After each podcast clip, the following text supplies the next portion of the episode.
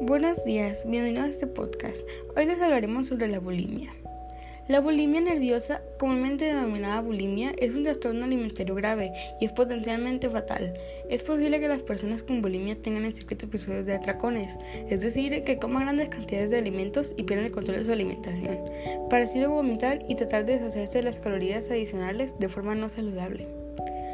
Para deshacerse de las calorías y evitar aumentar de peso, las personas con bulimia pueden usar distintos métodos. Por ejemplo, pueden inducirse el vómito con regularidad, usar laxantes de manera apropiada, suplementos para bajar de peso, diuréticos o enemas después del atracón.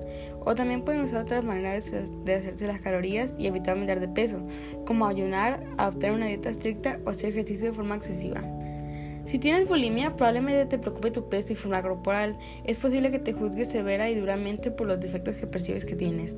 Dado que la bulimia se relaciona con la imagen de uno mismo y no simplemente con los alimentos, puede ser difícil de superar, pero un tratamiento eficaz puede ayudarte a sentirte mejor contigo mismo, a adoptar patrones de alimentación más saludables y a revertir las complicaciones graves.